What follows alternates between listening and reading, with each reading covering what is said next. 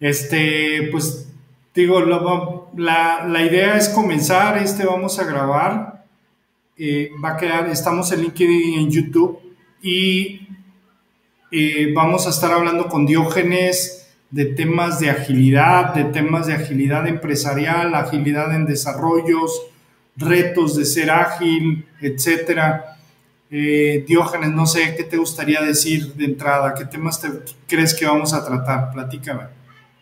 Buenas noches, pues uh, yo creo que vamos a comenzar por temas de utilidad. Eh, me sorprendí el otro día que platicábamos al respecto. Eh, parte de mi impresión es que ya muchas empresas son ágiles, que esto ágil comenzó en el 2001 o se formalizó en el 2001, pero llevaba desde mediados de, los 90 asentándose. Yo sentí que cuando en el 2003 entré, en el 2009 entro, yo entro tarde y ahora por las pláticas que hemos tenido veo que hay mucho campo verde, mucha, eh, mucha área de oportunidad para empresas que quieren todavía pertenecer a, lo que es el movimiento ágil y comprender, oye, eso cómo se hace, cómo llego a ese elemento. Y pues me gustaría más que de tecnologías o aplicaciones en particular o, preguntas específicas, comenzar por, por, una visión general de, de, lo que es la agilidad, ¿no? Yo, yo creo que lo, lo, que tú afirmas es parcialmente correcto. Hay muchas empresas que ya están desarrollando con agilidad. Eh, no creo que el 100% de las empresas. Si te vas al área de desarrollo, igual y sí hay cierta madurez. Tú estás en Estados Unidos, allá creo que se ve un poco más. Acá en México siempre vamos un poco más este, atrasados pero para mí lo interesante que se está dando ahora es la implementación de la agilidad en otras áreas de la compañía. ¿sí? Eh, hay una empresa con la que estoy trabajando en donde estamos implementando la agilidad en el desarrollo de tecnología, no de, de software, sino de maquinarias, de implementación de, de procesos, etcétera y eso te, te plantea un reto bastante interesante. A, a su vez, no, no, sé si se escucha muy fuerte, si se escucha bien o muy bien. Ok. Eh, la, además, eh, también estaba platicando con Jorge Eras.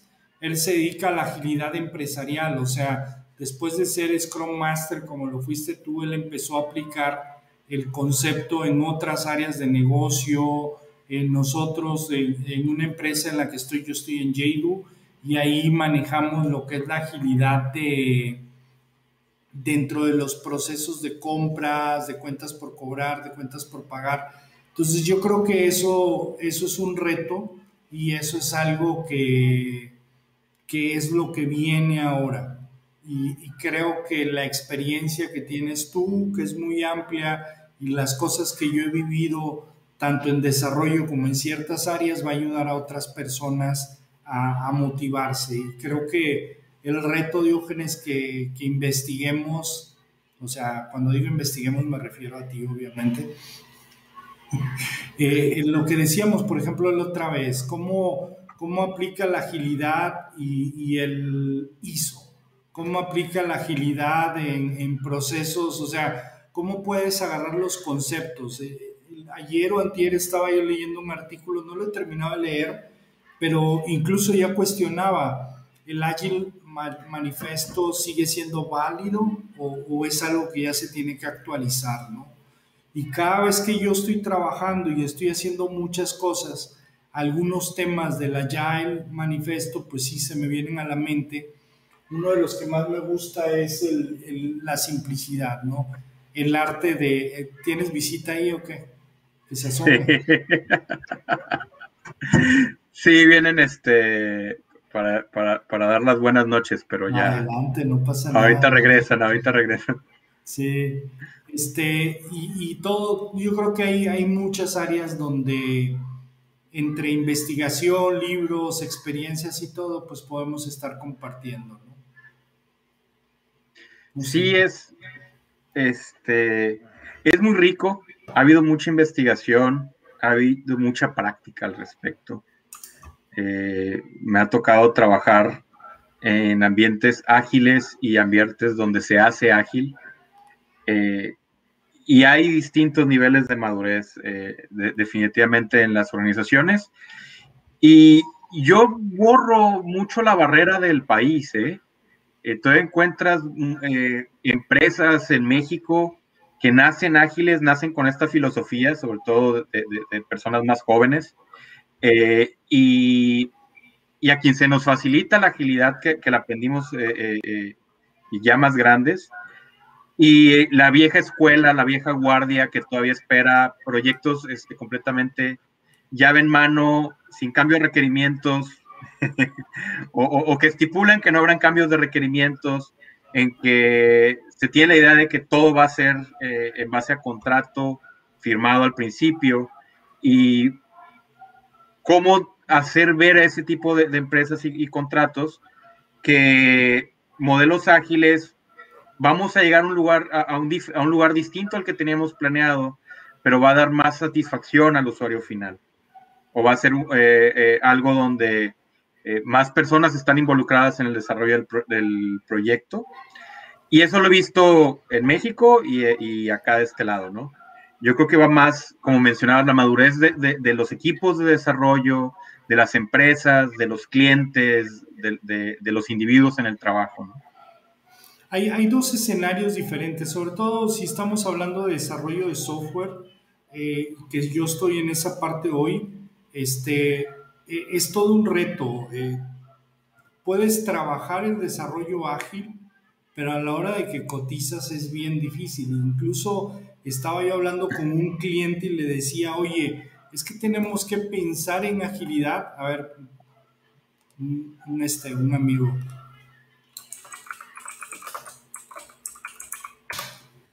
Este, le decía, oye, ¿cómo le hacemos para, para ser ágiles? ¿Cómo, ¿Cómo, le hacemos? Y, este, y él me decía, es que me da miedo mis, mis, este, mis clientes porque o sea, él como interno de la empresa, sus clientes internos decía, me da miedo porque si no ponemos un alcance, si no dejamos una forma en la que limitemos lo que sí vamos a hacer, se puede volver eterno el proyecto, ¿sí? Y eso como que todavía da miedo. Es más fácil como, como en tu experiencia cuando trabajas internamente, este, eh, es más fácil el, poder trabajar con el concepto de agilidad y de Scrum full, pero cuando haces cotizaciones y todo, por lo menos en mi experiencia, siempre terminas haciendo un híbrido. Lo que yo logro negociar en ese aspecto es decir, está bien, o sea, hacemos una bolsa que es como la bolsa de partida y lo que terminamos haciendo en el sprint es que intercambiamos cosas con el volumen de horas que estamos comprometidos y en ocasiones, si el, el, ¿cómo se llama? El backlog queda muy grande, se puede programar una segunda fase o una tercera fase y ahí se renegocia. Eso es lo que yo he visto. O sea, si vivimos la agilidad en el desarrollo y la entrega, pero a la hora de cotizar, o sea, incluso Ahorita tengo un, RF, un RFP, o sea, un request, request for Proposal, y es, defíneme la CIS, defíneme el to hazme la planeación, o sea, y yo digo, chido, o sea, ¿cómo convierto eso a agilidad, pero que me acepten la propuesta, ¿no? Aquí, y cuando el tiempo que estuve en consultoría, eso era lo que me decían, Diógenes, no vas a vender un proyecto, no vas a vender puros proyectos de time and materials con ágil necesitamos cerrarlos, tenemos que amarrarlos, necesitamos poner una fecha inicio y una fecha final y, certificar el, scope. Entonces mi pregunta era, eh, y creo que lo platicábamos cuando yo empecé en esto, bueno, ¿cuántos proyectos que siguen planeación tradicional obtienen el objetivo inicial tal cual fue escrito? ¿Cuántos proyectos este, que utilizaban metodologías tradicionales realmente no sufrían cambios eh, eh, eh, a mitad del, principio. En mi experiencia, los proyectos que yo tenía siempre acabábamos sufriendo este, los de calidad, porque el cliente elegía utilizar más horas en desarrollo y reducir el tiempo de pruebas. Entonces, de una estimación inicial, de una estimación inicial que se había puesto un scope con pruebas, ese scope era más grande y el tiempo para probar era menor. Entonces eran proyectos muy interesantes donde eh, había que probar más de lo planeado en menor tiempo. Y los resultados que obteníamos eran variables, por decirlo de alguna manera. No deseados. Variables. Se o sea, es, difícil, o sea, al final eso es, una, es un síntoma del problema que tienes. Eh, cuando haces un híbrido que planeas fijo y luego entras en un esquema de agilidad, entonces lo que tienes que hacer es ser muy bueno en el change management. O sea, y eso es PMI. Entonces, si no tienes esa experiencia de PMI, de estar siendo muy, muy robusto, muy puntual en decir, oye, sí lo hago, pero ¿qué te quito? Sí lo hago, pero a cambio de qué? O sea, y eso hay que estarlo diciendo continuamente. Yo lo, lo que he aprendido, mira, ya nos está viendo también Ángeles Vela de, de CISOF. Saludos, Ángeles. Eh, lo, lo, que yo, lo que yo creo es que este, lo, que yo creo es que realmente se, vuelve un reto de, de, estar haciendo ese manejo, pero creo que es muy importante la, no es tal cual, pero se entiende así, es la sobrecomunicación. Es estarlo dice y dice y dice y dice que no es una sobrecomunicación, es lo, suficiente para que a todo mundo le quede claro, porque si los, los saludos lo dices una sola vez, alguien se lo olvida, alguien no lo escuchó, alguien no estaba ahí, y yo creo que es por eso es importante decirlo y, en haz de cuenta que en el, en el, sprint review o en el, o en el, ¿cómo se llama? O en el planning o en los dos, yo lo pongo, pongo una lámina en donde ya no le pongo riesgos porque aprendí de lo que me decías, no tenemos riesgos porque los estamos viendo continuamente, pero sí pongo me preocupa. y entonces, entonces, cada semana, cada dos semanas resalto lo que me preocupa. Y, y este, aquí ya tenemos un buen foro, ya está Javier, está Ángeles, Igual y luego platicamos a ver de qué temas le gustaría que compartiéramos Ángeles y Javier. Eh, Diógenes es un viejo conocido que ya tiene varios años trabajando en, Ágil. Él empezó aquí en Monterrey eh, y luego le tocó irse a Estados Unidos trabajando para, para empresas muy interesantes y ahorita está más como, como desarrollo operativo, o sea, del día a día y, entonces tiene una experiencia variada. Él nos va a estar haciendo el favor de preparar buenos temas y traerlos para discutir y, los, las recomendaciones van a ser bienvenidas. ¿Sale? Entonces, este, te, te decía que esa sobrecomunicación es sumamente importante, porque si no, se olvida, te voy a cambiar esto por esto. Y, incluso yo recomiendo que lo pongas en un lugar y cada semana digas, acuérdate que te cambié esto por esto. Sí, y sí, de veras, de veras que sí, porque sí, sí tiende a pasar y tiende a ser una, una, una oportunidad de, de, ¿cómo se llama? De, de, evitar problemas a futuro. Ahí te mandan saludos, Diógenes. ¿Qué tal, Javier? ¿Cómo, cómo están? Lo que comentas, eh, la frase, eh, la, frase que yo conozco es, di algo siete veces y, la audiencia jurará que la dijiste solo una vez. Sí. Eh, eso es cierto a muchos niveles. Desde que estamos declarando el goal del sprint, en el, en el refinement de las historias, cuando estamos repasando las historias para que estén listas para el equipo, cuando estamos, eh, desde antes de hacer el refinement, sobre todo en, equipos este, eh, eh, ubicados en, el mismo lugar, el empezar a comentar lo que viene, el, que bueno, ya eso ya no tenemos mucho últimamente, este, pero el, comenzar a comentar lo que viene, el, platicar más allá de, decía, decía el otro día, que perder la transaccionalidad para decir, ok, hoy estamos hablando de este PBI, porque el goal del sprint que sigue va a ser, va a ser este. TBI, Pero dos, tres TBI, o sea, acuérdate que ah. puede ser que gente que no, no, no sea tan... PBI es Product Backlog Item. Eh, es la manera en la que Azure DevOps específicamente es la, es, es la herramienta que estoy usando, entonces mi vocabulario está muy alineado a eso. Es como se conecta, no sé, la historia de usuario, la user story. Y Azure DevOps maneja dos tipos de historias. Eh, una es el PBI, que es Product Backlog Increment, que se refiere a mejorar el sistema con el que estás trabajando.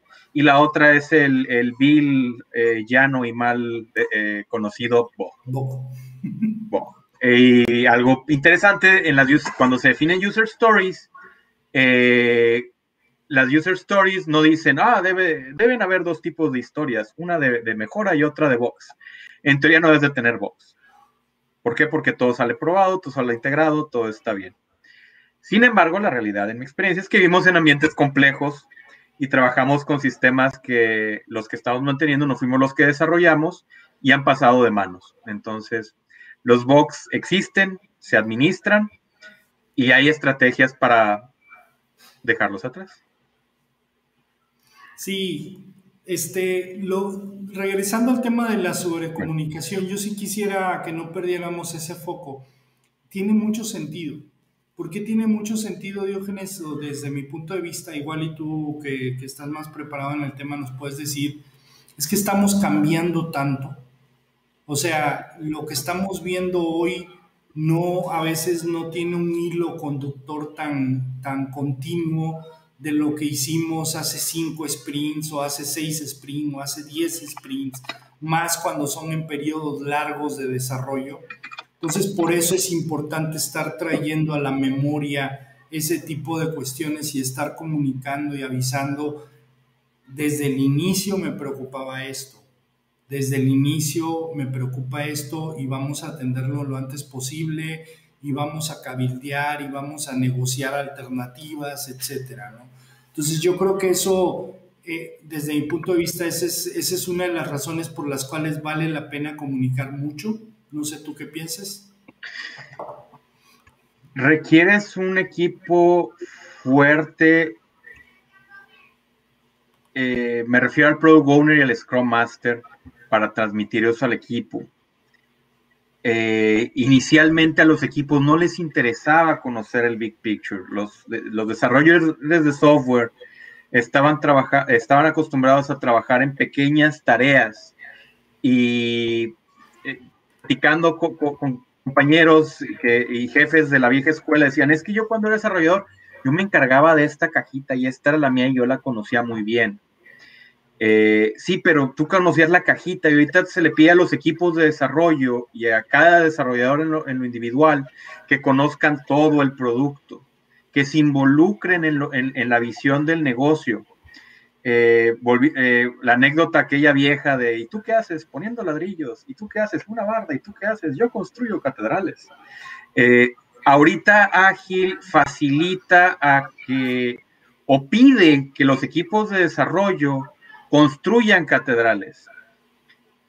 Y pues va muy de la mano la personalidad de cada, de cada individuo, pero volvemos a lo mismo de la comunicación. Es el rol del Product Owner, del Scrum Master, comunicar qué es la catedral, por qué necesitamos bardas para construir la catedral y, y, y, cómo se ponen los ladrillos para la catedral que queremos construir. Sí, aunque yo esté poniendo la tubería, sé que es la tubería de la catedral. Y aunque esté poniendo el ladrillo, la pared o lo que sea, es la eso de la catedral. Y el foco de todos es cómo llegamos a la catedral bonita que todos envisionamos y que los clientes nos pueden ir cambiando, solicitando cambios con el tiempo. Exacto. Eh, Acuérdate, Diógenes, a las 9 en punto tengo un hard stop, tenemos 7 minutos, entonces no sé si te gustaría comentar algo en especial, por qué, por qué la agilidad. A mí me gustaría, ¿te acuerdas que hace siglos discutíamos mucho tú y yo, que yo era PMI, tú eras ágil y, y, cuál era tu justificación? Y, y, míranos ahora. juego de cartas. No, ah. o sea, el tiempo te dio la razón. Yo ya soy ágil, pero mi background de PMI me ayuda mucho. Es una, es un juego de herramientas que, a veces me hace falta. Eh,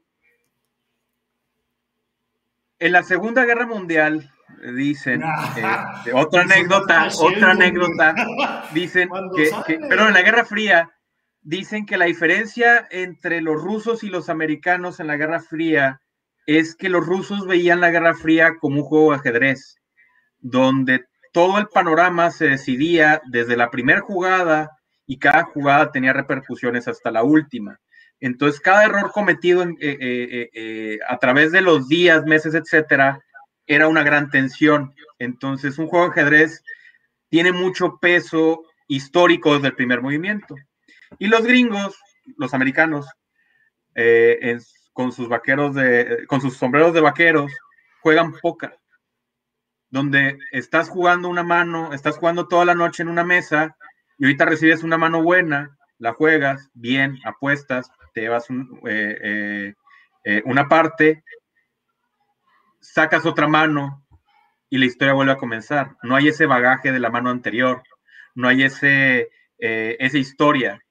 Entonces, a mí lo que me gustaba la analogía que, pregunta Fer es que las metodologías tradicionales de admisión de proyectos, si el que recolectó el, requerimiento no le entendió al cliente, todo el desarrollo y la prueba se iba mal. En cambio, en Ágil se juega, se juega póker con cada sprint, donde cada sprint tienes una mano, revisas qué tan bien te fue, qué tan mal te fue y mejoras en la siguiente iteración preferiblemente iteraciones cortas. Eh, hay, un tema, que, a ver si luego traigo una gráfica que lo presento siempre, es que al inicio del proyecto el nivel de incertidumbre, de incertidumbre o de falta de certeza es extremadamente alto. Entonces es sumamente injusto que le pidas a alguien que te diga con pelos y con señas cómo se va a comportar el proyecto cuando hay muchas cosas que no sabes, ¿sí? Que no las sabes. E incluso si te tardas eh, uno o dos meses planeando, tú lo sabes, el, tema este de el solo observar algo lo cambia, ¿no? Y con el tiempo las cosas cambian porque no son estáticas. Entonces, por más que tomes una foto, eso va a cambiar y el estar continuamente revisando qué es lo que quiero hacer, presentándote cómo lo visualicé y entonces me puedes decir, oye, es que ahora también necesitamos esto o ya eso ya no es válido o ahora que lo veo ya no me gusta y, y voy cambiando. La otra es que al inicio cualquier error que cometas normalmente es de muy bajo costo y conforme vas avanzando el costo es muy alto. Con la agilidad ese costo lo aplanas, o sea, es el mismo costo de cambiar siempre. Si hay un incremento, ¿no? Si hay un incremento de detectar cosas y de rehacerlas, pero es positivo.